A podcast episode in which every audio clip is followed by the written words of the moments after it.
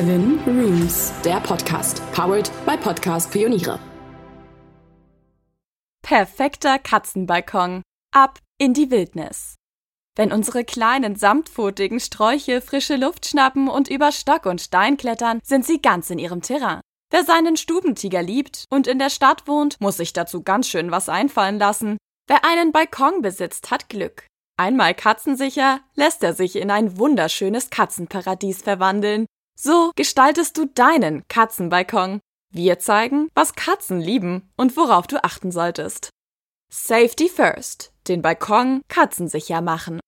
Katzen können ganze Tage damit zubringen, schläfrig in die Weite zu starren. Lasse dich davon nicht täuschen. Sie sind sprungkräftig, schnell und vor allem, wenn sie jung sind, unachtsam und verspielt. Sturzunfälle sind vorprogrammiert, nicht nur, wenn der Balkon gefliest ist. Damit dein Liebling keinen überstürzten Abgang macht, solltest du unbedingt ein Katzennetz anbringen. Was beim Catproofing zu beachten ist. Falls du zur Miete wohnst, frage vorher deine Vermieter, ob du ein Katzennetz anbringen darfst und ob Bohrungen in der Außenwand erlaubt sind. Danach richtet sich die Art der Konstruktion eines Katzennetzes. Dabei reicht es nicht einfach, ein Netz oder eine Bambuswand rund ums Geländer zu spannen. Das Netz muss hoch und dicht sein, wenn es den Kletterfähigkeiten deiner Katze Parole bieten soll. Wenn du einen Einbaubalkon hast, kannst du das Netz unter Umständen einfach mit in die Wand gebohrten Haken einmal flächendeckend über die komplette Balkonaussparungen spannen. Bei frei angebrachten Balkonen musst du mit nach innen abgewinkelten Spannstelzen nachhelfen, die dir die nötige Höhe zur Netzanbringung bieten. Die Abwinkelung nach innen bietet zusätzliche Sicherheit für pelzige Kletterfreaks. Achte darauf, keine größeren Abstände zwischen Balkonboden und Netzanfang zuzulassen. Katzenbalkon. Schnurren, dösen und genießen. Ein Katzenbalkon ist erst ein richtiger Katzenbalkon, wenn es Liegeplätze und Vergnügungsmöglichkeiten gibt. Eine glückliche Katze, die selig in der Mittagssonne döst, ist ein Bild für die Götter. Möglich machen es verschiedene Liegeplätze.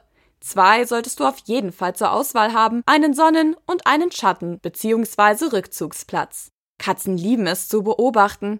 Achte deshalb darauf, aus den Liegeplätzen kleine Aussichtsplattformen zu machen, von denen aus dein kleiner Racker, Vögel, Autos und anderes Gewusel betrachten kann. Ein Katzenbaum mit Liegefläche obendrauf oder ein Stück Katzengras auf der Aussichtsbank geben voyeuristischen Neigungen Vorschub. Eine dschungelartige Bepflanzung bietet ihnen Deckung, Dafür nutzt du einfach das Netz als Rankhilfe für etwas Wein oder ähnliches.